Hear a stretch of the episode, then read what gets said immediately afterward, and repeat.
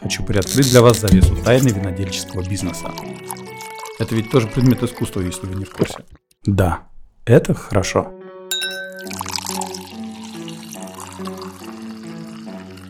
Все вины и вкусы людей очень разные, это факт. Вообще, да. Давайте уже про вино. Чрезмерное употребление алкоголя вредит вашему здоровью. Ну что, поехали? Пишем. Всем привет. Это подкаст про вино. Я Георгий Хурашвили. Винодел, сооснователь винодельческого хозяйства «Вивандьер» и сети интеллигентных винотек Wine Republic. Со мной в студии основательница продакшн-группировки А2 студия Аля Миркина. Всем привет. Вообще проект про вино – это признание в любви, великому напитку и к винной культуре. Поэтому давайте вместе погрузимся в мир винодельческого бизнеса и научимся разбираться в вине, получать от него максимум удовольствия и приобщимся к культуре питья. И в целом отлично проведем время. Сегодня у нас особый гость. Это главный по бутылкам а в ресторане Barrel Wine. Также это человек, который непосредственно занимается развитием а, винодельческого проекта Hills and Rocks. Это Дмитрий Раков. Дима, привет. Добрый день. Ну, давай начнем с азов. Что такое вообще профессия сомелье? Как туда попадают? В нашу профессию попадают по-разному, разными путями. Но, в общем, в целом, самое основное, это, конечно, работать в ресторане. Вот, на какой-то должности. А, Я вообще в свое время учился на химика, отучился, стал даже каким-то магистром химических наук. О, химичить. Вот, а, и очень долго размышлял, когда закончил, соответственно, в ВУЗ, куда уходить. Уходить либо в науку, либо, соответственно, заниматься тем, что нравится. Параллельно с учебой, естественно, нужны были какие-то деньги. Пошли в рестораны, а, начали работать барменами, там, официантами никогда, но вот бармен всегда было хорошо. Техническая наука, она очень такая, знаете, очень сложная, и всегда студенты разгружаются алкоголем, ну это всегда. Ну, как, как? Не будь студентами, всегда, особенно в технических вузах, всегда все пьют. Ой, Вот, в и- гуманитарных тоже очень хорошо пьют. в Вот. гуманитарных иначе, мы всегда спорим с этим. Все-таки гуманитарные, они такие более высокие, технические, надо резко, сразу. Вот. И, соответственно, любовь к алкоголю у меня вообще была всегда с детства. Я как-то к нему очень как-то воодушевленно всегда относился, не с целью как-то там напиться или, или еще что-то, а что-то разобраться и понять, почему, как, что влияет. А вот тут важный сразу вопрос. Ты дома, то есть, не было табу какого-то, да, на алкоголь?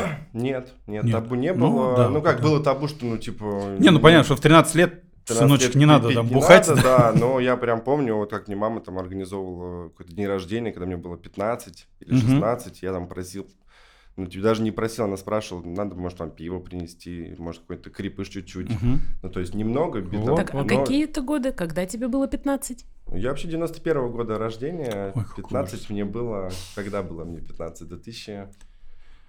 Я не знаю. 16. Я Четвёртый, чуть-чуть пораньше родилась. Молодой, молодой еще. Ну, борода, борода. Мы обязательно, уважаемые слушатели, выложим фотографии и видеозаписи, Мгм. когда будет выходить подкаст, и вы посмотрите, какие очаровательные мужчины сегодня в студии. Ну вот, и, в общем, отучился в универе и понял, что надо чем-то заниматься. Надо заниматься либо, говорю, наукой. Даже в свое время год посвятил э, в ней Склифосовского, работал там с плазмой крови, такая вроде страшная история, но, с другой стороны, очень важная в нашей научной, так сказать, жизни. Вот, но наука, конечно, чуть-чуть не моя, наверное, тема, если брать так фундаментально. вот, и в свое время думал, думал, чем заниматься дальше. Ресторан, в общем и целом, поднадоел. Но при этом пришла история, что надо разобраться в алкоголе окончательно и бесповоротно. Но самый сложный в мире алкоголь – это вино. Вот все остальное, на самом деле, по сравнению с вином, это вот просто, мне кажется, даже виски какой-нибудь Ну да, пожалуйста. шотландский, можно намного быстрее в нем разобраться и понять, чем э, в вине, который в мире уже, ну, не знаю, со, со времен всего человечества было сделано, придумано и дальше-дальше развивается. Ну да, у нас цивилизация примерно, наверное. И виноделие они, ну если не ровесники, то очень близко. Да, ну, да, слушай, да. в Древнем Риме уже все было. Так в Египте было. Боже. Слушайте, э, Георгий, сейчас благодаря тебе я открываю совершенно новые грани бизнеса. То есть фактически, чтобы быть сомелье, человек закончил химфак. Ну, я думаю, что нет, есть же разные вещи. Есть школы сомелье, да, то есть были какие-то международные Понятное всякие дело, что после химфака ты не То есть становишься это, сомелье. это вот как раз тернистый путь. Как раз у нас, у нас вот это все происходит немножко еще пока хаотично. То есть каждый приходит, но зато по зову сердца. Что важно? Да, самое главное по зову сердца, самое главное, что вино тебе должно, ну вообще алкоголь в целом и вино в частности должно тебе как-то прийти, знаете, вот в тебя, влиться. Ну, то есть мы сейчас не говорим об алкоголизме, что Нет, нет никакого алкоголизма. чрезмерное употребление алкоголя вредит вашему здоровью. Безусловно. Безусловно, и никто не говорит вообще про чрезмерное употребление алкоголя. Просто ну, я вот, например, считаю, что алкоголь, он важная составляющая в нашей жизни. Да. И она должна быть, э, хоть это можно не пропагандировать и говорить, что будьте там зошниками, занимайтесь спортом и так далее, но, к сожалению, в наше сложное время самый легальный способ как-то расслабиться – это алкоголь. Но мы же про вино не для расслабления говорим, а потому что нам нравится сам вкус, текстура, а это уже, уже дальше, ощущения. это уже дальше, да. Но ты знаешь, кстати, есть нюанс еще и такой, что опьянение от вина, да, если ты не накидываешься им, оно же все равно такое очень прикольное. То есть ты не... а, Как там это? Засадил стакан водки, и все, и уже, уже хорошо, пошел там куда-то приключения искать. Ты плавно вот этими небольшими дозами, там, да, у тебя в бокале 125 миллилитров. 150. Давайте, ну, давай, да, уже нормально. Да, хорошо, 150. Ну, окей, да. Вот, и мне кажется, что это прекрасный вообще вечер. То есть ты очень планомерно, плавно повышаешь уровень алкоголя в крови. Вот, тебе становится хорошо. Вот, в зависимости от настроения ты можешь уйти там либо в какие-то там это философствования, либо наоборот э, у тебя настроение повышается и хочется какого-то веселья. Но, как правило, это все равно не связано с э, тем, что там человек уходит как раз в астрал, там, да, и ничего потом не помнит. Это не про вино. Класс. Я вот соглашусь, да, это абсолютно... Это почему он сложный и в то время тот напиток, на который стоит переходить. Потому что, да, во-первых, он сближает всех людей.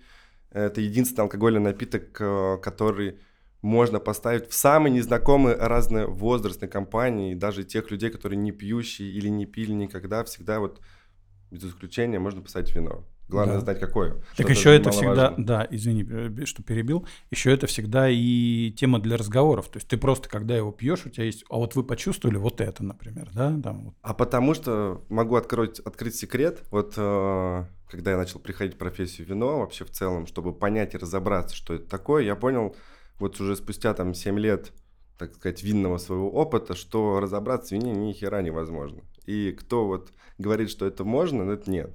Его слишком много, у Это тебя правда. слишком мало времени, чтобы его пить так часто, у тебя здоровья не хватит, чтобы все это перепробовать. И поэтому, конечно, о нем можно бесконечно разговаривать. Это один из самых главных плюсов этого напитка. Ну, то есть ты говоришь, что перепробовать нельзя. Но как же тогда работать сомелье? Ты ведь должен из какого-то пула выбирать. Это должен быть кругозор. А вот теперь придем к профессии сомелье. Отучившись в ВУЗе, решил, что надо все-таки связать себя с тем, что нравится. Пошел, отучился в винную школу, поискал, что вообще есть в Москве, куда можно учиться. Параллельно до этого, конечно, проездил почти пол Европы, не углубляясь в вино, а просто проездил, были возможности, ну как возможности, немножко, небольшие средства, так заработанные, так сказать, в ресторанной индустрии. Вот, и для меня вообще еще лет, наверное, в 20 было непонятно, почему все в Европе пьют вино в обед. Почему они там, не знаю, кто-то лед добавляет, не добавляет, но тем не менее бокалы стоят всегда и везде. Вот Мгм. всегда. Вот ты посмотришь на улице, с утра они пьют кофе, это если итальянцы, а днем всегда вино, вечером всегда вино в разных графинах, бутылках. Там в какие-то семейные рестораны зайдешь, всегда там связано с вином. Всегда было интересно, ничего не было непонятно, но вот решил, что надо разобраться. Пошел в винную школу, отучился. Это Нотрия была, кстати говоря, небезызвестная. Ну, просто на, на тот момент, наверное, одна из таких, знаете, основных, где можно было ну, найти какое-то образование. Сейчас я понимаю, что, ну, к сожалению, наверное, лучше было идти не в Нотрию, вот сейчас много других. Ну, тогда-то не было. Но тогда не было, да. А не было. сейчас, кстати, вот если мы говорим про школы сомелье, там, да, или просто какие-то эти обучения, связанные с вином, то есть что это ты можешь посоветовать? Горизонт. Сейчас горизонт. Это школа при этом при Басове. Басов это А, ну, ба- да. Вот, Ровайн. Но, тем не менее, сейчас самая такая де- продуктивная и действующая школа, это как раз вот у них. Мгм. Вот. Хотя и Нутри дает, наверное, больше энциклопедических знаний. Но профессия вино и сомелье – это не энциклопедия. Профессия вино – это про людей больше все равно. Ну, пожалуй. Ну, так что делает сомелье? Сомелье делает все.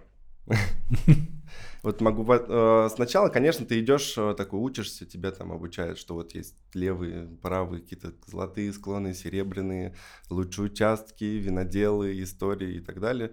И ты такой воодушевленный идешь, думаешь, о, классно, буду всем рассказывать про шампанское, буду всем рассказывать про Бордо, про Бургундию, про Россию вообще еще тогда никто не говорил почему-то, ну потому что в целом только-только зарождается все. Но это не профессия сомелье. Профессия сомелье это очень, знаете, такой трепетный и сложный процесс, состоящий из двух вещей. Одна вещь это работа, как будто ты офисник, а я всю жизнь ненавидел офис всей своей душой. Не проработал ни одного дня в офисе, потому что считаю, что, ну, лично для себя, что это не мой путь. Счастливый человек. Ненавижу офис, ненавижу вставать рано с утра. вот. И, но, тем не менее, профессия смелее это вот 60% времени это офисная жизнь. Ты сидишь за компьютером, ты ищешь, ты общаешься, ты звонишь, ты постоянно какие-то в поисках документации, там вино заводишь, э, постоянно что-то ищешь, меняешь название, платишь кому-то деньги, не платишь кому-то деньги. Ну, в общем, э, все как обычно, и ты такая занимаешься таким в общем и целом, обычным продажным бизнесом. Ну, то есть купил, продал, нашел, в общем и целом, даже не связан никак с э, каким-то отдельным началом. А винную карту ты сам ставишь? В том числе, да, в том числе. Но винную карту мало что поставить, это же тоже такой долгий процесс. Ты должен найти вино, найти не просто найти вино, которое тебе нравится. Это, вот, вот. Это да, самое я... главное. Вот. И одна из самых главных проблем моих коллег – которые, например, ставят карту под себя. Так делать вообще ни в коем угу. случае нельзя. Ну, потому что ты будешь пить тогда. Вот. А вторая, уже романтическая наша часть про профессии, это когда ты работаешь с людьми. Это вот весь кайф. И все, все эти, как сказать, утренние дегустации, которые у нас еженедельные по утрам, когда мы там пьем, ходим, что-то пробуем, они, конечно, отдаются вечерней, так сказать, сессии, ну, либо такой уже в ответе от людей, которые получают, либо не получают удовольствие от того, что ты им предлагаешь, это, в принципе, ну, уже дальше все зависит от тебя. А можно наивный вопрос? Давайте. А когда-нибудь тебе платили за то, чтобы ты взял вино в карту? Я уверен, что предлагали. Очень, очень, очень много предлагали. Ты вообще на самом деле очень в нашем мире. Ну, а, это как везде на самом деле. Ну, это, это любой откаты, знаете, бизнес, называется. Да. да, в нашем мире, конечно, есть история с откатами. Конечно, многие виноторговые компании подогревают э, сомелье, шеф-сомелье, ну, чтобы они поставили ту или иную продукцию, либо то или иное количество взяли. Вот. Есть такое. Мы, наверное, про, про наш проект чуть расскажу. Винный бар Баррель, э, то, что мы сделали на винзаводе. Как раз отучившись в винной школе, случайно, единственный раз, когда я по объявлению нашел себе работу, правда, планировал вообще поехать на, на, на месяц в Европу и думаю, дай-ка тут рядом была встреча с друзьями, думаю, Схожу на, на Курске, на винзавод, как раз там, типа, позвонил, Алексей поднял трубку, говорит, приходи. Я такой, ну, сейчас приду, типа, посмотрю, что там. Прихожу, а там вообще ничего. Там э, 10 бутылок вина на полке, неоткрытое заведение, то он говорит, мы вот стартуем завтра, ничего не понятно, давай, короче, готов? А я такой думаю, а давай, типа, а, а что надо это вообще делать? Он говорит, ты в вине разбираешься? Я говорю, нет. А, говорят, а ты, типа, он говорит, нет. Я, говорит, купил землю в Севастополе, и вот-вот перехожу, хочу понять. Я говорю, а я вот только отучился, и вообще хочу заняться вином целенаправленно. Мы такие, о, круто, давай Нашли будешь. друг друга. Мы такие, ну да, до сих пор смеемся, что вот, правда, случайные, короче, встречи, они не случайные, естественно. Mm-hmm. И в общем и целом, вот так вот э, в семнадцатом году, в ноябре, на следующий день я говорю, ну окей, значит, уже Европа моя плакала, поехали, типа, поехали работать. И вот ебашим. Шесть лет, класс. Шесть, даже чуть больше шести лет. Ну да, уже, уже все. Уже даже, уже готово даже вино с тех э, участков, на которые Алексей посадил виноградники. Давайте э, напомним, кто же такой Алексей. А, да, Алексей — это Алексей Кучеров. Это как раз э, владелец Barrel Wine, был владелец э, кафе «Подъезд» и рюмочный Вьюзина, легендарный. Это человек, который был в первом выпуске подкаста про вино. О нем вы можете услышать, и его вы можете услышать в предыдущем выпуске. А сегодня мы расскажем, кто он такой на самом деле, да? А сейчас вы узнаете правду, да. Леха, слушай, сейчас ты себя узнаешь. Да, да. Вот-вот, а отвечу на вопрос как раз, потому что не ответил же на вопрос, пошел издалека. Ну вот мы открыли наш, так сказать, винный бар, начали в нем разбираться, и, конечно, очень много поехало предложений. А давайте, короче, денег-то вам дадим, мне, мне давайте денег дадим, то что я же начал заниматься вином, что-то там искать, ковырять поставьте это вино, то, другое, четвертое, пятое. Я что-то подумал, что что-то как-то вообще неинтересно по этому пути идти. Хочется все-таки понять, что вообще, что это за напиток, как работает в этом бизнесе, и всех послали нахер. Ну, Сказали, да. давайте нам просто скидки. Вот максимальные, глубокие, Да. ну вот чтобы были ниже всех. Все многие не понимали, в смысле вы отказываете от денег, какие-то премии, еще что-то. Я говорю, ну, заработаем. Заработаем не сегодня, заработаем там чуть попозже, ничего страшного.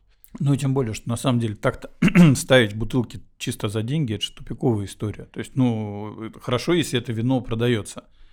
Это, это так вин-вин, да, там, это- и, и у тебя деньги, и бизнес идет. А если нет? То есть Да у тебя нет, такой нет, шикарный с- сток такой Смысла образовывается. абсолютно в этом нет. Никакого. Просто мне не, не- не всегда понятно, я к чему это завел речь. А, вот эти представители виноторговых компаний, они же у нас тоже там по сети периодически бегают и что-то кавистам предлагают. А у нас даже вот от прошлого собственника там иногда какие-то позиции там в количестве неимоверном стоят на нижней полке. Я вот думаю, ребят, а вы не понимаете, что в конечном счете, ну, напихали вы им что-то там разово получили. Причем они даже тогда не смогли рассчитаться целиком за все заказанное. То есть вы просто топите компанию, которая у вас при нормальной работе брала бы э, нормальные объемы. А вы им какой-то, значит, не ликвид сгрузили за откат, явно совершенно. У конторы начались проблемы, но мы ее, правда, благодаря этому и купили.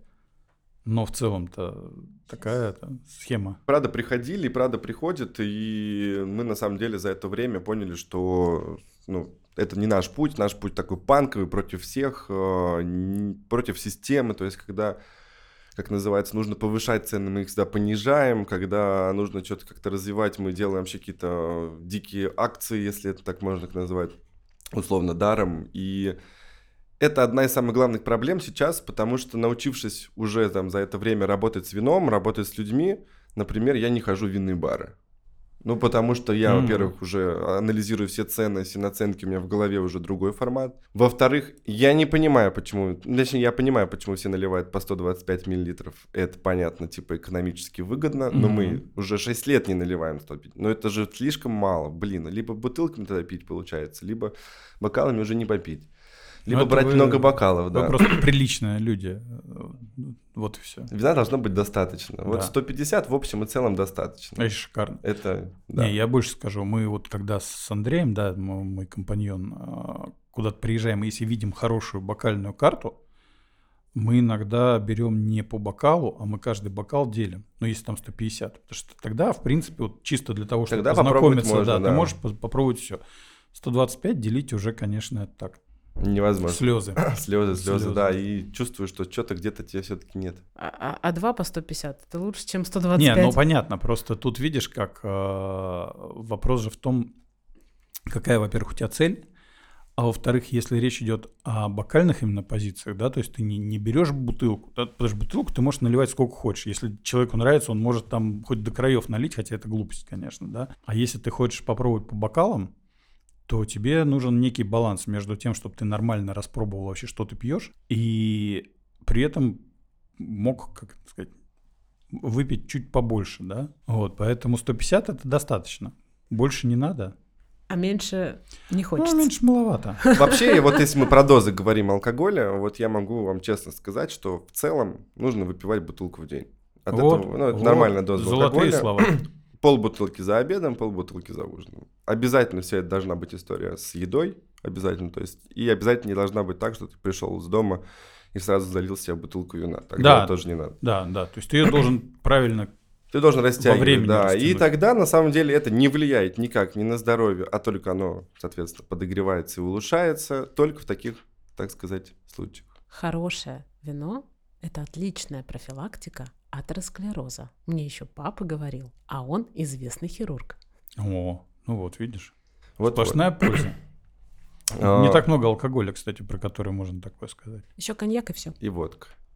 Ну, водка, Водка? смотря для чего. гастритником, Гастритником, да. Чистенькая и немножечко. Но, опять же, ее еще надо найти чистенькую немножечко. Это да, а еще надо вовремя остановиться. Это проблема нашего русского менталитета, что мы не останавливаемся никогда вовремя. Поэтому про здоровье там уже речь не идет, там лечите печень. А Да. вот как, кстати, вот как, кстати, правильно а, употреблять, чтобы печень никуда не делась? Ну, вот, э, во-первых, не употреблять слишком много. А, Во-вторых, говорю, что в целом, вот, э, ну, сейчас посмотреть свой там опыт винный исключительно, то вот последние 6 лет это, да, ежедневная история с вином, каждодневная, ежедневная. Бывают, конечно, какие-то паузы, но в целом ты пробуешь вино каждый день. И если на год перебудь, эта бутылка в день примерно получается. вот. В целом, а, если без перегиба всегда, то с утра все с тобой в порядке. Ну, вот я стараюсь еще про воду не забывать, да, Вода, если это вода. не чистый ужин, да, а вот я уже просто пью, то, конечно, лучше 50-50. Есть такая история, а, то есть э, кто-то говорит, что нужно подбирать под вино определенное блюдо, кто-то наоборот говорит, что вот под кухню надо выбирать вино. А кто-то говорит, что да вообще, что нравится, то и пейте, и вообще не заморачивайтесь. Ты какой вообще? Все правы. Все правы. Все правы, да.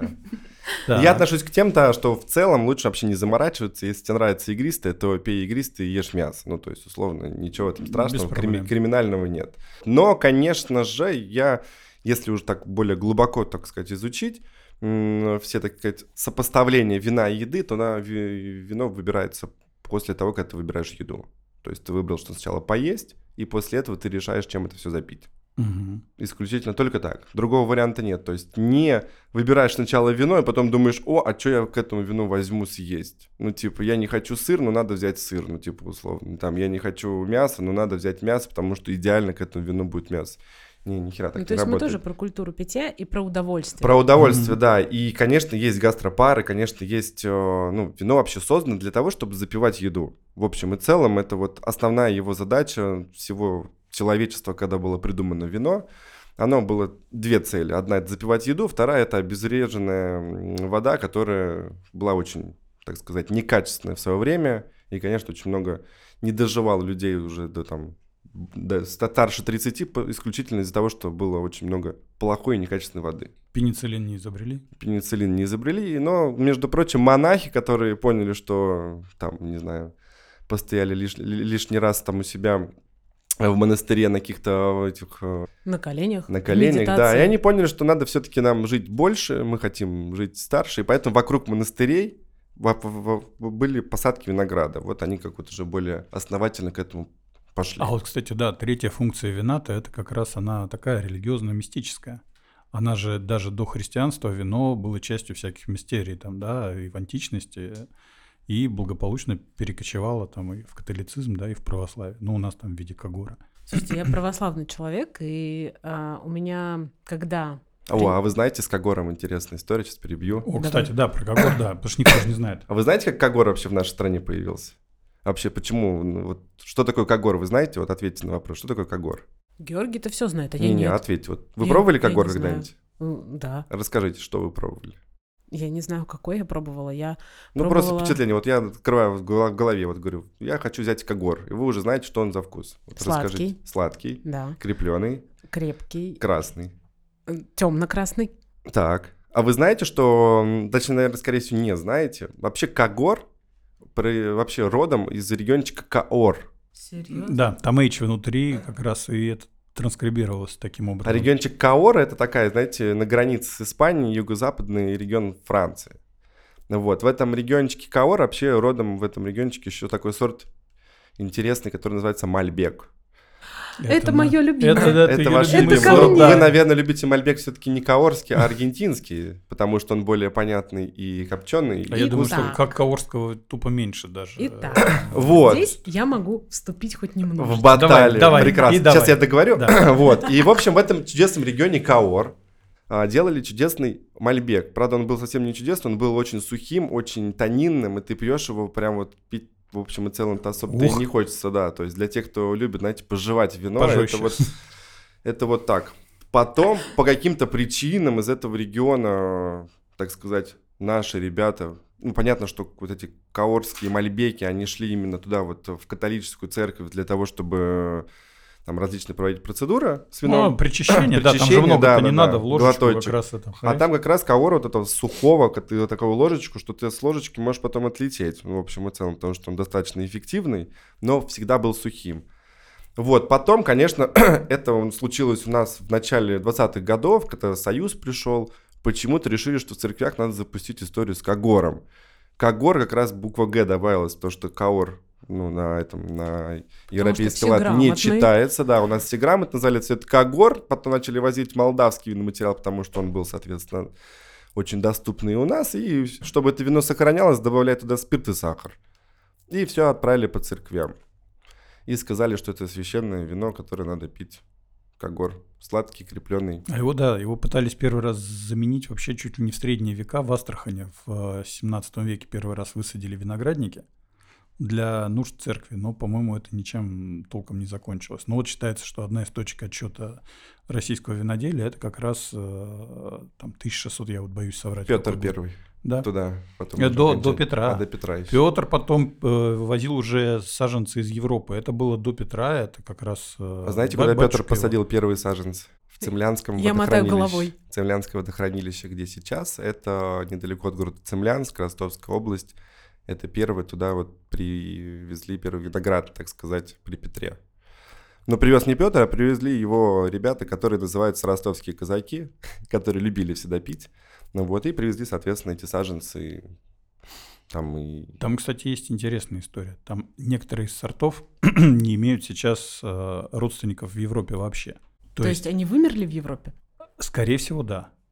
То есть там непонятно. То есть есть те, у кого родственники находятся, правда, достаточно далекие. Есть те, которые... Есть вот сейчас две с- спорящие между собой гипотезы. Одна говорит, что это еще были скифы, которые уже занимались виноделием, и, возможно, от них какая-то дичка осталась, она вот смешивалась с тем, что привозили. Сейчас Георгий говорит время. про такие сорта, как красностоп золотовский, цемлянский, И черный, э, Сибирьковый. сибирьковый, Там ну, какие мушкетные, белый. кумшатский, да, пухляковский, это все, Не, х- кстати, по-моему, Пухля- Пухляковский Пух- нет, У Пухляковского Пухляковского есть привезли, этот, да. да, он привезенный как раз. Короче, на самом деле, мы всегда думаем, что мы живем совершенно не в винодельческой стране, ну, не считая там южных регионов, да, Крас- Краснодарский край, там, Крым, а на самом деле у нас история виноделия, она очень достаточно старая. И, возможно, местами идет аж с античных времен. Потому что, правда, эти виноградники, вот у винограда есть ДНК. Представляете, у винограда есть ДНК, и люди, которые более-менее основательно с ним работают, они его разбирают. Тут есть европейские, ну, типа родители, есть э, американские родители, есть там азиатская. А что таки наши есть? А что таки наши, они под А походу... это средиземноморская группа, таки наша. Наши ближе туда, кавказская даже, можно Да. сказать, группа. Но тут такой момент, что с этими цемлянскими черными красностопами очень много нюансов. Потому что на Европу не похоже, саженцы есть в стране басков, очень какие-то немножко похожие, Мгм. но не похожие при этом. Хотя страна басков сама тоже непонятная сама по себе, почему да, у это них и- и язык, и язык всё. б- больше на армянский, грузинский похож, чем на европейский. Потом какие-то части на Кавказе можно найти, и все равно не похоже. не похоже. И еще третья часть куда-то туда Турция и таки Персидский залив. Вот туда вот еще. Ну вот одна, одна из гипотез заключается в том, что османы, поскольку проповедовали ислам, они просто на завоеванных территориях истребляли виноград. А долина Дона, она под ними никогда не была, и поэтому, если условно из каких-нибудь э, заграничных походов казаки привозили туда, или это даже еще с более древних времен там что-то осталось, то просто получается, что у нас живут потомки сортов, которых турки просто уничтожили. То есть наши и тут отвоевали право на вино. Ну, можно и так сказать. Круто, ребят. Я, я честно скажу, у меня сейчас такой небольшой экстаз, потому что я, во-первых, в- внимаю, во-вторых, вы так круто разговариваете, вы такие классные штуки говорите. Я почти ничего не понял, но очень интересно. Слушай, Думаете, ну общий, понимаем, общий так контекст, да. примерно. Да, тут э, общая идея заключается в том, что у нас, несмотря на все попытки, как бы там сухой закон и все остальное, у нас на самом деле реально очень интересная и достаточно долгая винодельческая история.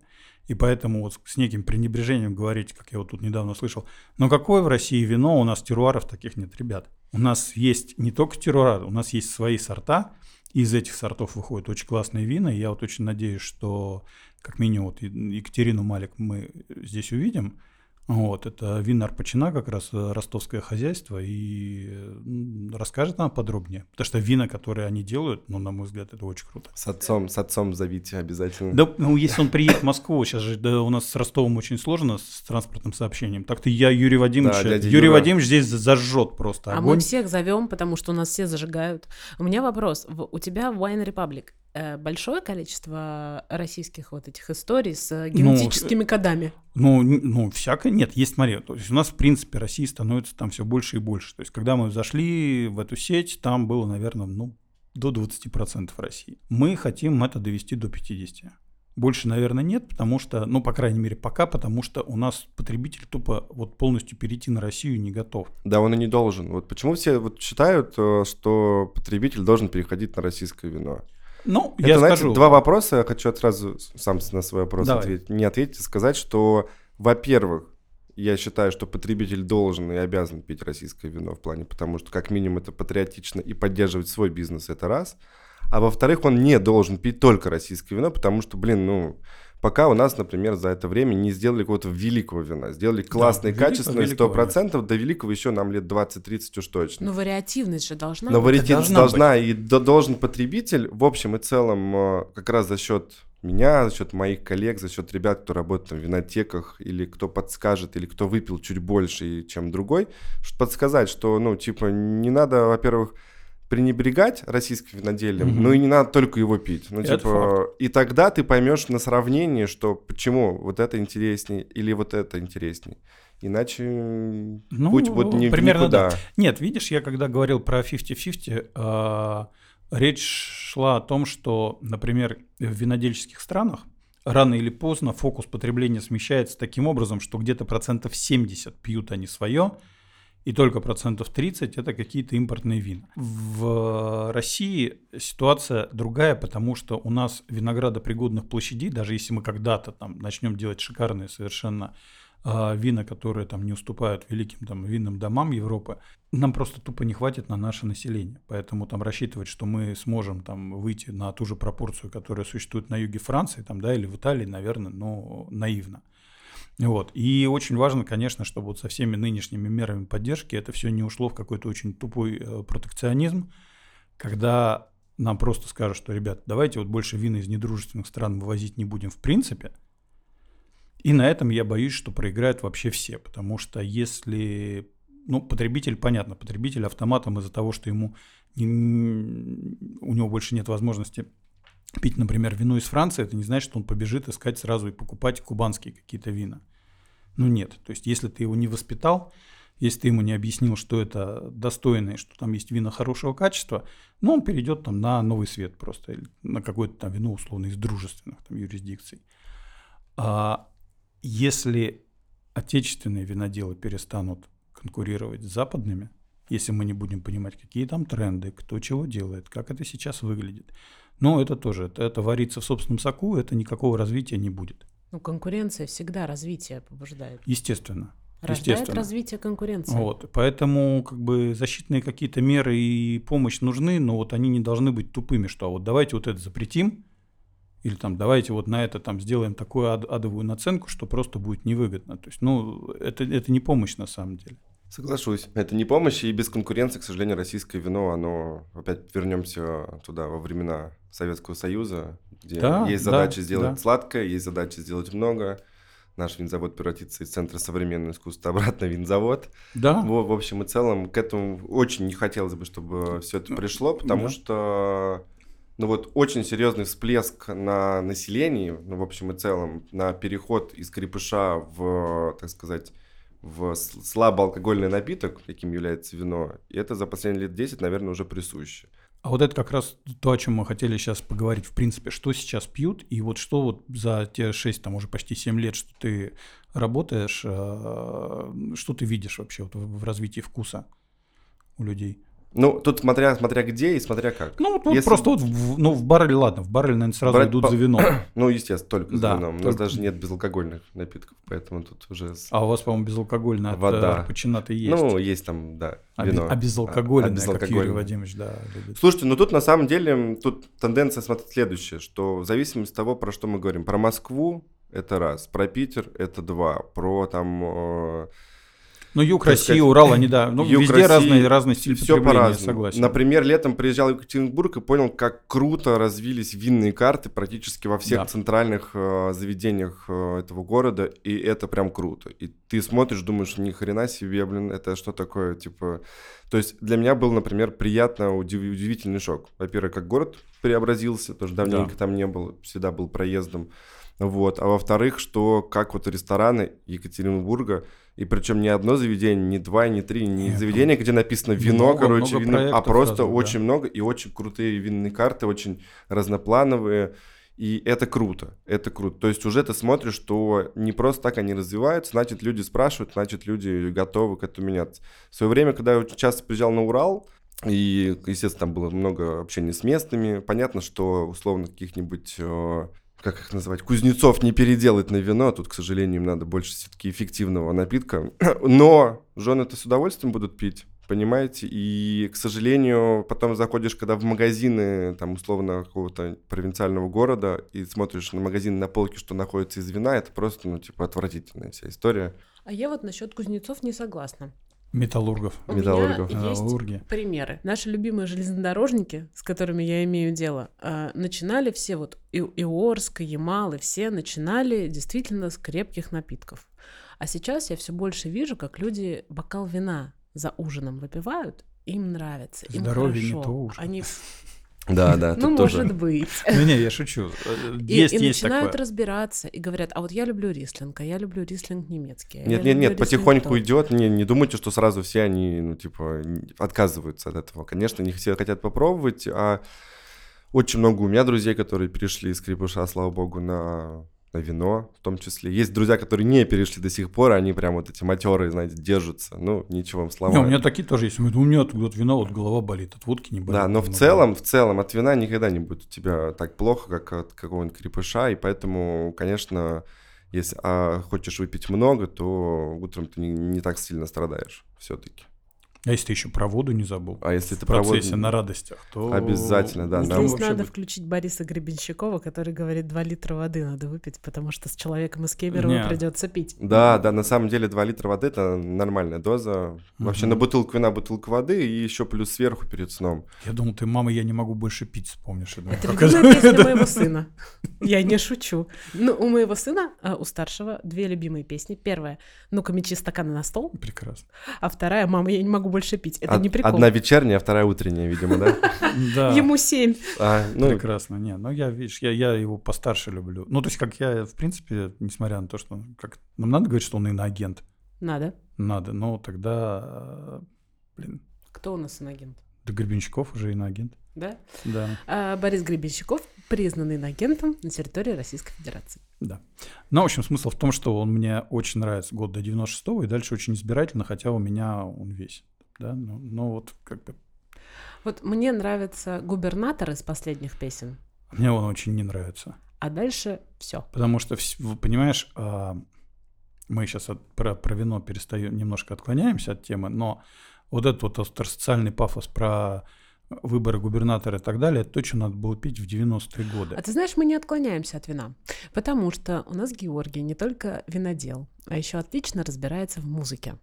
И а, сейчас мы спросим нашего сомелье, влияет ли музыкальный аккомпанемент в ресторане, выбираете ли вы музыку, под которую люди будут употреблять алкоголь и кушать вместе с этим алкоголем. Ну, на людей это на самом деле не сильно влияет, наверное, но это больше на нашу работу влияет. Вот я заметил, что последний там месяц мы что-то на джаз перешли, и это Мгм. хорошо. Ну, Это то есть вообще, да. у нас просто атмосфера лаунча, где люди пьют вино и разговаривают. И знаете, я в свое время, когда вот как раз на, как это можно сказать, чкался, как говорит моя мама, э, по Италии, вот, мне очень нравились маленькие барчики, где просто люди приходят и, так сказать, разговаривают друг с другом и пьют вино, и все, и больше Это ничего не кайф. делают. И просто разговаривают, ну, познают этот шум, гул голосов, и он настолько приятный, и ты, ну, понятно, что ты не понимаешь, о чем они разговаривают, но тем не менее. И вот когда как раз этим баром с нашим что-то вышло, и когда вот он наполняется, вот этот шум просто голосов и разговоров, а у нас там еще такая катакомбы, у нас бар Слушайте, винных... Надо туда как-нибудь попасть. потому Мы что все попадем Да, да, там а, бар в винных резервуарах в прошлом. И... Это, это реально, да, то есть вот эти вот полукруглые потолки. Вау. И там когда-то было вино, и там еще получается, что очень плохо ловит интернет, а мы лишний раз никому не говорим про пароли, про Wi-Fi, и хочется, чтобы просто люди поговорили, потому что иногда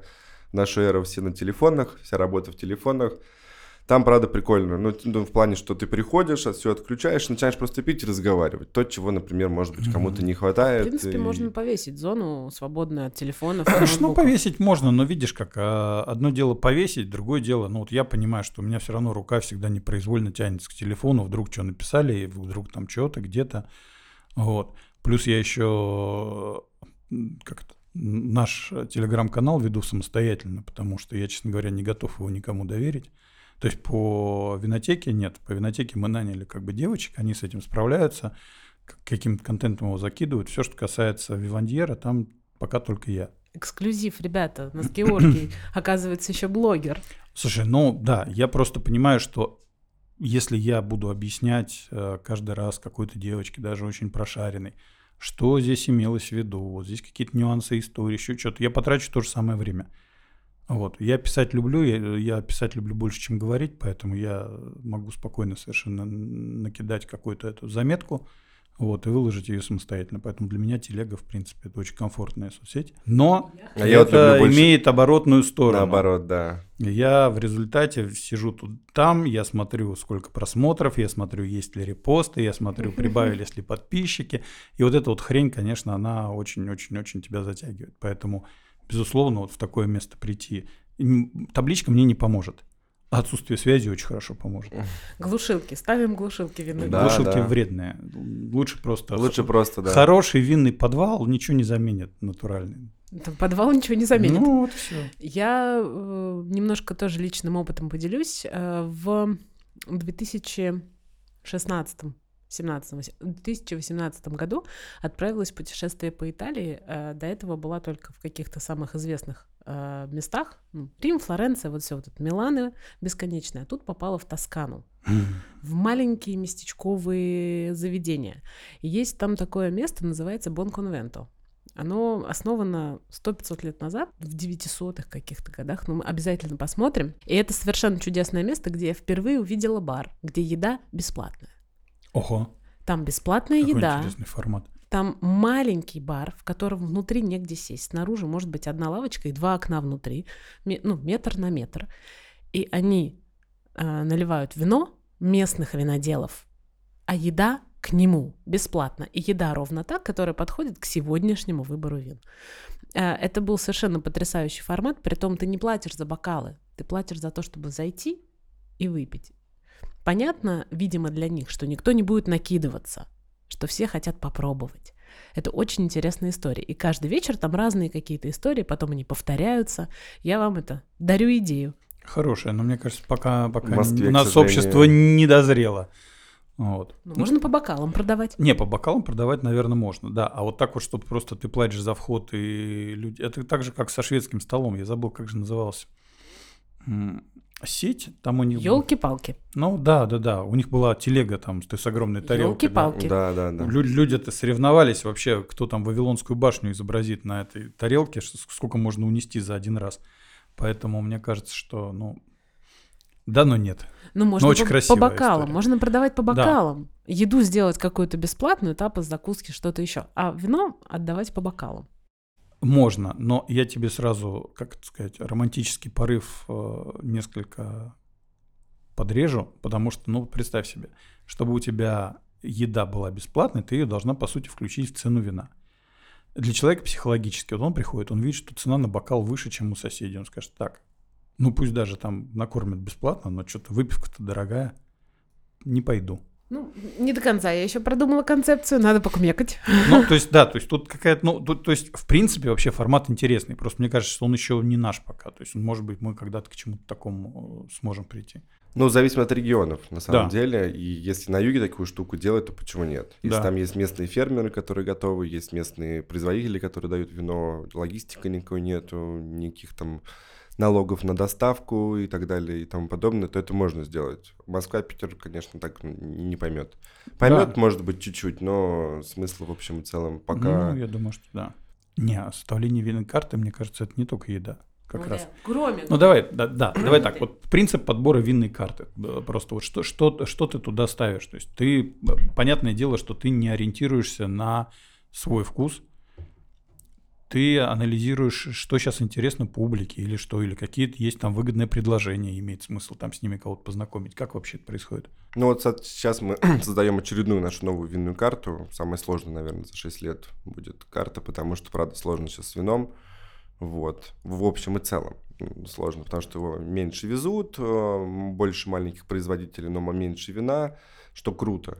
Надо сразу все это выцеплять. Ой, слушайте, ну, на самом деле много различных факторов, которые ты смотришь, чтобы составлять винную карту. Ну, во-первых, конечно, ты смотришь на ценообразование вина, это самое главное. То есть экономический фактор, он всегда должен быть, всегда присущ. Потому что хочешь продавать условно вино за 3000, надо купить его за 2000, да, там, ну, чтобы что-то заработать и, соответственно, Это у вас пойти. гуманная наценка очень. Это у нас, это даже с нашей наценкой, да, если в ресторанах говорить, хочешь там продавать за 5000, значит, они покупают там за 2000 условно или за 1000. Или за полторы, да. Или за полторы, да. К сожалению, сейчас э, ценообразование вина и то, что нам привозится, все, что касается, условно, вина до тысячи, ну, я бы даже не стал выбирать, потому что это либо масс-маркетный вариант, что люди в целом могут купить в масс-маркете, либо вариант, который с очень огромных каких-то заводов, что в целом просто вино такое, знаете, как называется, неинтересно о нем разговаривать, рассуждать и так далее. У нас же, нашим заведением история такая, что мы пытаемся сами разобраться в вине, а потом в чем разобрались, пытаемся донести людям вообще, почему. Почему надо пить российское вино сейчас, почему не нужно пить какие-то каких-то производителей, какие тренды в вине происходят, и тоже очень интересно. До нас, конечно, долетает спустя год, два, три, но он долетает. Вот. Тренды в вине тоже. Погода меняется, климат меняется. Раньше все топили за то, что надо пить очень легкие, утонченные красные вина, типа пинонаров, гаме, такие элегантные. Вы, вы, вы- не бутылку, Это возьмите, раньше. Это возьмите не- две. А последние пять лет жара херачит всю Европу, и условно легкая шабли и легкие пинонуары появляются по 14,5-15 градусов. И там два варианта, либо развалять все это водой, либо собирать раньше, а вино уже не комплексное. И вот заметьте, что лет через пять они сейчас попыхтят а, и скажут, что надо пить мощное вино, ребят. Может быть. Вер- Ну, тут- Вернуться обратно в этот... Вот тут как раз Патрис рассказывал, что на самом-то деле до, ну, в дофилоксерные времена все равно сортовой состав был другой совершенно. И были времена, когда в Европе было жарче, чем сейчас.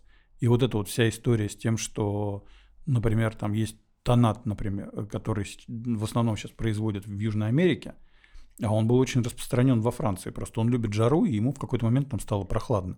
Ну, кстати, И- легкий, элегантный. Вот, и его как раз по- после филоксера его не стали высаживать заново, а вот пошли на все эти там а, международные так называемые нынешние сорта. Филоксера, если что, это такая тля, которая в свое время сажала все виноградники в Европе. Да, и поэтому мы сейчас не узнаем, каким было ви- вино там до, там, не знаю, середины 19 века, например.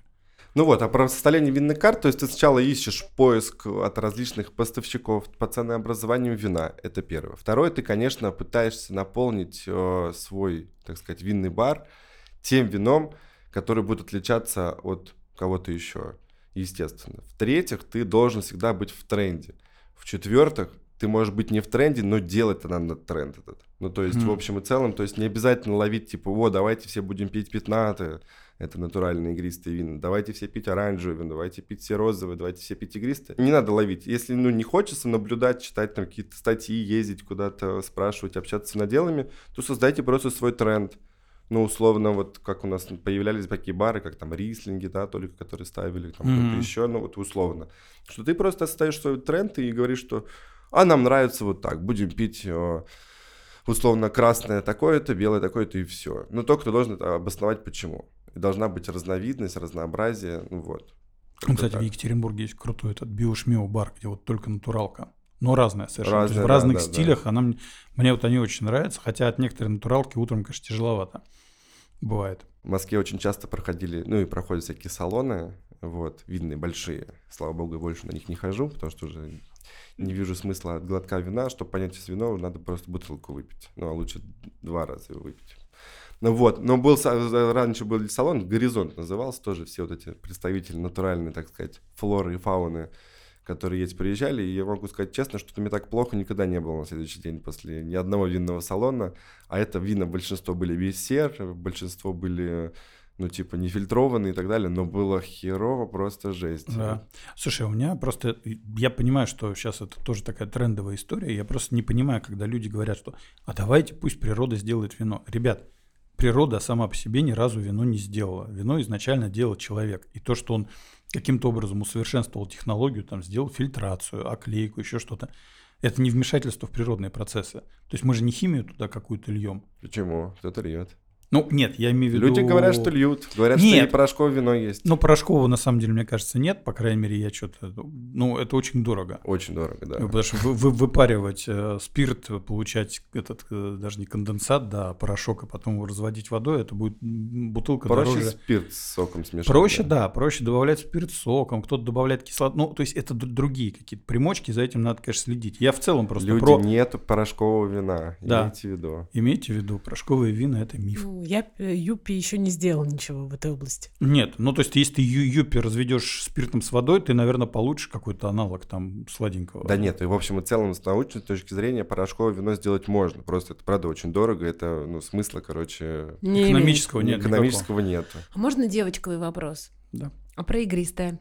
Игристое. Да. Что какое Расскажите, именно? Что, что пьют, э, как собирается винная карта в этой области? Как Ой, вообще? слушайте, игристое это вообще моя любовь. Э, Шампанское это моя вообще любовь как регион. Это, наверное...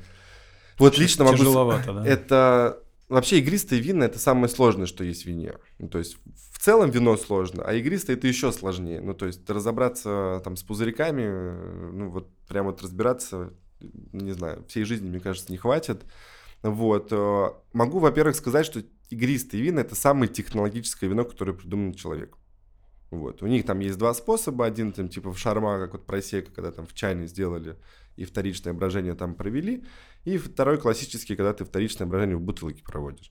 Вот. Но чтобы сделать игристое вино, поверьте, это, блин, очень серьезный геморрой. Ну, вот правда геморрой, и там, блин, взрываются бутылки, и там что-то переборщил, и пробки не те, снять осадка, потом не снять с осадка, добавить дозажный ликер, сделать его там полусухим, не сделать полусухим. В общем, игристое вино это самый большой геморрой, но все, конечно, любят игристое, поэтому все стремятся к этому. Это во-первых. Во-вторых, э, игристая винная карта, вот у нас сейчас около 80 игристых пузырей. Это прям отдельная любовь, отдельный, знаете, можно просто, вот, например, винный бар сделать только игристый. Прекрасно. Я бы жил. Ну, бы Кстати, в- кстати, кайф, да. Потому что сейчас уже появляются даже красные игристые вина, не типа ламбрусски, а очень крутых регионов, там из Бургундии, и в Германии начали делать игристые красные. А И- вот это, кстати, интересно, потому что это на самом деле же они когда-то давно были, и даже они в Советском Союзе были. Они были, конечно, страшненькие, но это была э, какая-то отголоски какой-то более старой истории. А это отголосок, знаете, чего? Есть вино, называется казачка. Но да, А, это понятно. Это вино шашка, это, короче, красное, сладкое, игристое вино, на которое в свое время сделали как раз вот где вот Цемлянское водохранилище. Вот, у него интересный был способ, то есть они делают, по-моему, чуть, чуть позже собирают виноград таким поздним Ну, сбором, сахара побольше. чтобы было сахара побольше. Потом его, ну, сбраживают до вина, а потом запускают вторичное брожение. Но из-за того, что не было холодильников, они в дон кидали эти бутылки. Они в Дону там где-то около года, там плюс-минус держались, и потом из, из воды, соответственно, вынимали и пили. О, Я не знал даже. Тут никто не знал. Только Вот-вот. Дима. Да, да, вот Класс. казачек. Мы просто ездим, ездим по регионам, смотрим же, мы когда, как это называется, когда посадил наш босс э, виноградники, мы поняли, что надо все-таки, пока они растут, еще поездить, посмотреть, что делают у нас по стране, и мы проездили почти всех виноделов, и даже какие-то вот такие алкотрипы устраивали, очень, кстати, интересная история. Кстати говоря, вот нашим коллегам, моим, которые в других заведениях работают, вот для меня, например, шок, что, ну, даже не то, что шок, а, для меня странно, вот, э, когда ты изучаешь вино, ты вот открыл бутылку, выпил, попробовал, и самый идеальный момент это съездить еще, где его производят, встретиться с виноделом, знаете, такой полный цикл, короче, М, изучения вина. да. А что вообще человек имел в виду? Мы, да? я там в свое время там потом там наездился, до- доехал даже до Австралии и, и очень долго объяснял, почему там не поеду в Сидней, а поедем в Аделаиду, в деревню, в, это, в Макларен, на виноградники, а в Сидней не, не успеваем, только в деревню. Я говорю, в смысле, другой континент, какая нахер деревня мне предъявляли? Говорю, не-не, все поймешь, все поймешь, короче. И я вот к, тому, что наши, у нас сейчас очень много производителей, очень много виноделин, и в общем и целом пока еще виноделы даже не заезжены и готовы принимать. Но очень Мгм. многие наши коллеги почему-то считают, что, блин, как бы не ездят. Почему? Ну вот да, у меня типа, главный зачем? вопрос. Потому что, например, для меня... Нет, они ждут, чтобы их кто-то свозил. Тогда понятно. Ну, типа, за деньги, это понятно. Но это такое еще. Вот, ну, в Европу же мы ездили сами, смотрели эти произ- производства, ну, типа, это ж круто. А почему, типа, вот у тебя есть все в стране? Это, кстати, один такой не плачевный типа крик, а вот ну, непрофессиональный, мне кажется. Чтобы углубляться в наше вино, а потом мы, наверное, чуть позже поговорим именно про российское вино, это нужно делать. И с точки зрения профессионализма профессии, когда у тебя под боком, блин, там, условно, ну, раньше, конечно, на самолете сейчас пока а, там добраться, но тем не менее, за сутки ты на винодельнях раз там проехал 10 и вернулся. Потратить mm-hmm. на это много денег даже не потратишь. Ну, типа, на, напоят тебя уж точно и накормят, это без проблем.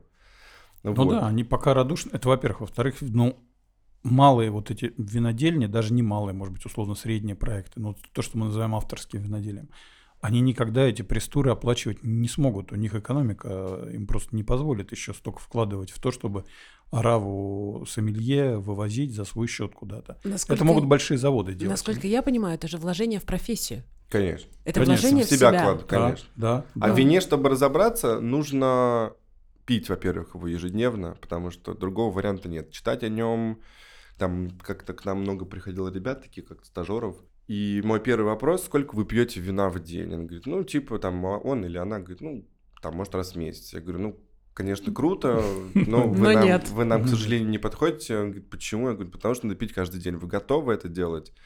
Они такие, ну, типа, да. Я говорю, надо подумать основательно, что это сложно. Ну, в плане, что перестраивается организм, потому что на винную историю это прям... А если ты не пьешь вино каждый день, то в целом очень сложно нагнать то, что в этом мире происходит, и, знаете, быть не в пуле, то есть ты напитости не будет, вкуса не будет. То есть ты и так вино ни хрена непонятно, типа, что с ним происходит, как, чего, как пытаешься все это объяснить, но очень важный момент у нас это, что ты должен все-таки его пить, пробовать разные стили, разные вина. Неважно, что ты любишь шампанское больше всего на, на свете, но, угу. блин, надо пить все, пробовать все, это обязательно. Ну или вот я там оранжи не, не люблю, я их пью. Вот это, это... То есть это хочешь, не хочешь, нравится, не ну, нравится, давай моя красавица. Мне интересно, что происходит вообще. То есть, ну, смотри, мы же тоже на полку ставим не то, что я люблю, иначе это как раз я буду единственный покупатель. То есть все равно надо понимать, что в принципе происходит, что бывает, что и зачем людям нравится, да, и как-то пытаться там... А это уже как раз к вопросу про составление винной карты, видите? То есть а тут все, все взаимосвязано. То есть мы, условно, там, мы виноделы. Виноделы, между прочим, тоже должны пить вино не только свое, не только своего региона, а вообще всех. Это вот Юрий Вадимович только не пьет. Ну, Малик, да. Там Слушайте, ну ростовская ну... просто смекалка. Ну, пьет, пьет, я могу вам честно сказать. Не, я знаю, но он так всегда декларирует. Я вот только И как раз к составлению винной карты, почему надо всем Можете позволить. пить все разное разные, потому что вино, как и люди, все разные. И очень важно людям, например, кто, например, не пьет вино там, на ежедневной основе, но хочет как-то попробовать впервые и так далее, доверять исключительно своим вкусовым э, чувствам. Это самое главное. Если ему не нравится, он должен сказать, что мне не нравится. Принесите что-то другое. Описать, что бы хотелось. Ну, то есть конечно, какой-то дисконнект, то, что, во-первых, он приходит и не понимает, ему так страшновато, типа, о, давайте возьму то, что я слышал, но с другой стороны, или, например, друг, или там жена, муж, я не знаю, сказал, давай, короче, выпьем там вина, вот этого мне было вкусно. Это ему было вкусно. А тебе, может быть, нет. Ну, типа, нет нормальной практики. Mm-hmm. И очень важно именно доверять своим впечатлениям. Если вы там, неважно, там, с партнером, с другом, а, не сошлись во мнении там с вина, возьмите себе разного. Ничего от этого страшного. Вы выпьете, поверьте, столько же, но ничего страшного от того, что ему нравится там условно белое кислотное, а вам белое цветочное, не кислое, знаете, такое какое цитрусовое. Возьмите просто разные и пейте. И есть все. такая практика, что у вас есть несколько вариантов вин, которые можно попробовать и понять, хочу это, хочу другое, хочу Конечно. третье. Ну, у нас она есть, если, например, мы не, не, не вошли в коннект, потому что не все любят разговаривать. Есть люди, которые не любят разговаривать. Вот. А у нас все-таки история про разговор всегда. Даже мы как-то убирали винную карту на месяцев 6, потому что я хотел и сам чуть-чуть взбодриться, и коллег взбодрить, чтобы мы разговаривали больше. И мы 6 месяцев разговаривали, у нас не было винной карты, только еда и 400 позиций вина. И твоя история донести людям, какое вино он будет пить, бокалами, бутылками, неважно. Было интересно, опыт, конечно, сложно, ты устаешь, конечно, 4 раза больше, нежели там, когда приносишь какую-то винную карту. Вот, а, попробовать, да. Очень важный момент, то, что сомелье, например, отличается от кависта тем, что ты сразу видишь результат, то, что люди берут. Вот. Если ты сомневаешься, если человек сомневается и вот не может понять, что ему надо, принеси три разных бутылки, дай ему попробовать, пускай он выберет тогда уже на вкус. Конечно, конечно, надо это делать. В минус заведения, но в плюс то, что человеку понравится, например, он уже не ошибется. Вот. Можно еще вопрос, Георгий? Я его готовила. Пожалуйста. Да давай, ты, ты так смотришь. Я слышала, что сомелье не различают ароматы духов, ароматы парфюма. Это миф или правда? А, у всех разные носы. Вот, например, э, у меня, ну, могут не различать ароматы парфюмов, но мы различаем, конечно, очень пышные. Вот у меня, например, когда... Я, например, сейчас вообще перешел историю полностью без парфюмную. Ну, то есть какие-то там дезодоранты, это понятно, но парфюмы в нашей профессии, они не нужны, потому что они мешают. И сразу видно, когда там на профессиональные какие-то тусовки приходишь, кто-то с Эмиле передушился, это отвратительно, это бросается в глаза, знаете, как будто один человек будет ходить там с какими-то духами, даже, может, не сильно там пахнущими, но при этом он уже будет заметен. Как в Амангас, вот он предатель, да? Да, да, и в вине, к сожалению, ну, духи и вино — это вещи чуть-чуть э, в разном идут ключе, потому что нам очень важно ароматику всю эту улавливать.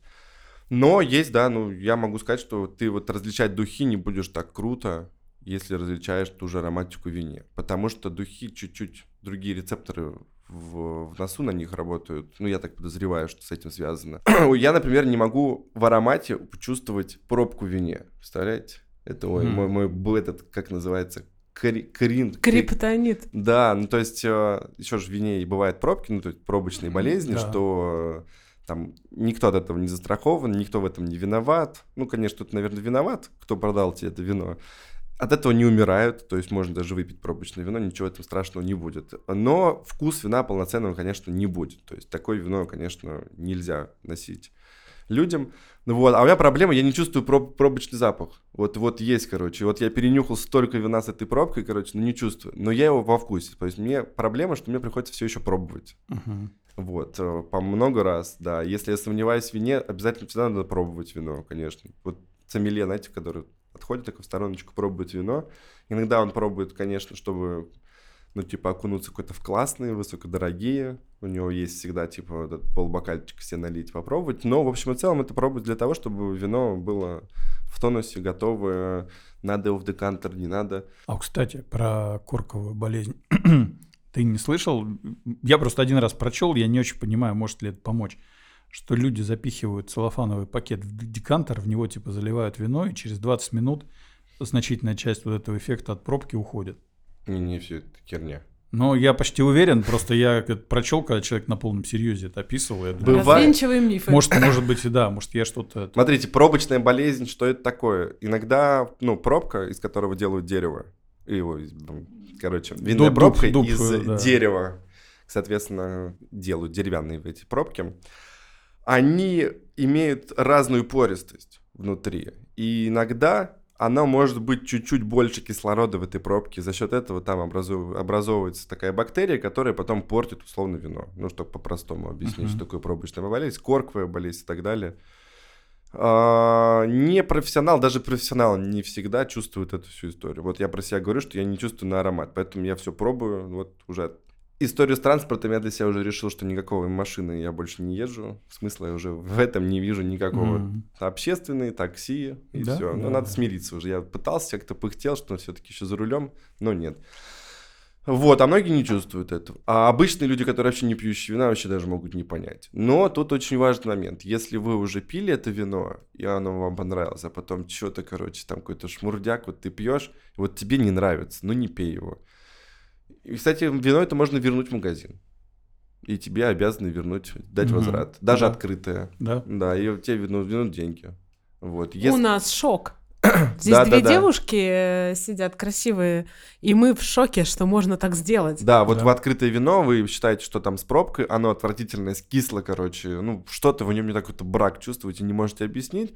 Приходите спокойно в магазин, они будут, конечно, говорить, в смысле вы что, типа, ставите бутылку, неважно, стоит 500 рублей, либо там 30 тысяч, И неважно, какой это магазин, пятерочка, То там, не знаю, красные, белые. э, 5 там, либо а какие-то вина- она полная, не, да? ну да, нет, И- ну если ты ска- скажешь, что да, я пробовала, пробовала, но поняла, что все-таки вот не то, Да. что-то с ним неправильно, и там на, на Не-не, ну вы бокал можете смело выпить, ну, в плане, что понятно, что, ну, типа, и ты на втором бокале, например, понимаешь, что Да. что-то какая-то херня с вином. Спокойно, на следующий день, через, там, неделю, там, у вас есть, конечно, потребительская какая-то эта история с годами. Ну там чек желательно, хотя в принципе Можно конечно, даже без чека. через эгоист же Можно без чека, бутылка, потому да. что это вино продано в этом магазине. Они, конечно, повоняют, ну, типа, но в целом это возможно. Вот скажи, Даже игристое вино. Wine Republic были случаи, когда возвращали? Слушай, ну вот у нас пока нет.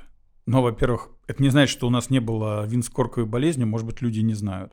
У меня было, у меня было возвращали. Я даже говорю, что если вам что-то не устраивает, пишите, звоните. Ну, Wine Republic денег-то вернут? Или другое Конечно, предложат? не, вернут, либо предложат на, на выбор, либо... Понимаешь, это Но же... не красное, да? Есть определенная статистика, я забыл, но, по-моему, типа одна бутылка из сотни практически гарантированно бывает испорчена. Поэтому, в принципе, ты можешь просто принести и взять другую. Скорее всего, с ней все будет в порядке. Да, да, вообще иногда я так-то последний раз, когда вот такой возврат был, кто-то забрал классное вино, просто классное, мы пили там с коллегой там недавно какую-то гамешку нашли, просто какое-то восхитительное вино, я тоже посоветовал там таким незнакомым, ну, ребятам, которые частенько ходят, пьют, пишут, говорят, что-то, короче, какое-то оно там скисшее, еще что-то, я говорю, блин, и... а у меня еще оставалась одна бутылка последняя в Москве, ну, отдал одну им, и одну осталось. Я говорю, ну, блин, не может быть, короче. Ну, видимо, короче, видимо, что-то там с ней не так. Я говорю, отправляю сразу же через полчаса вторую бутылку, откройте. Они открывают, да, пиздатое вино, короче, классно. Жаль, что то, короче, ушло. Ну, бывает. Тут такое бывает, да. От этого, к сожалению, никто не застрахован, но это просто для людей. Имейте в виду, что если вам что-то не нравится, как-то не так себя ведет вино, не стесняйтесь, ничего в этом страшного нет. Не расстраивайтесь, самое главное. Ну, расстроитесь, конечно, то, что надо было взять две сразу. Вот, но тем не менее, что это все можно вернуть, не пить. А лучше возьмите именно это же вино, которое взяли, которое было испорчено, и перепробуйте на другой бутылке. Мгм. И тогда вы поймете разницу. Так, друзья, на сегодня все. С вами было здорово. Мне, Георгию Хурашвили, человеку и виноделу почти пароходу. Вот, спасибо за компанию очаровательной основательницы А2 студия Али Миркиной. Спасибо, это было замечательно. Ну и, конечно, главному по бутылкам нашему сегодняшнему гостю Дмитрию Ракову. Да, спасибо, что меня послушали. А Вот, да, я думаю, что мы обязательно должны продолжить наш диалог. И я думаю, что в одном из предстоящих выпусков мы поговорим еще на другие темы. Там, может быть, больше сделаем фокус на отечественном виноделии, потому что тема на самом деле просто бездонная, бесконечная. Мы можем очень долго и много разговаривать. Я думаю, что слушателям это будет интересно. Да. До встречи в эфире. Да, а поскольку я очень люблю вино и музыку, то в конце каждого выпуска подкаста будем ставить для вас э, в телеграм-канале студии, в моем личном канале и в телеграме КФХ Вивандьер э, музыкальную подборку на пятничный вечер и личную рекомендацию по винному аккомпанементу. А Все отзывы, комментарии, вопросы, предложения можете отправлять в чат-боты вышеуказанных каналов, либо на почту студии WhatsApp по телефону. Все контакты в описании выпуска. Все, пока. Пока. Продакшн. Группировка А2 студия. А2 студия. А2. Вот. А2.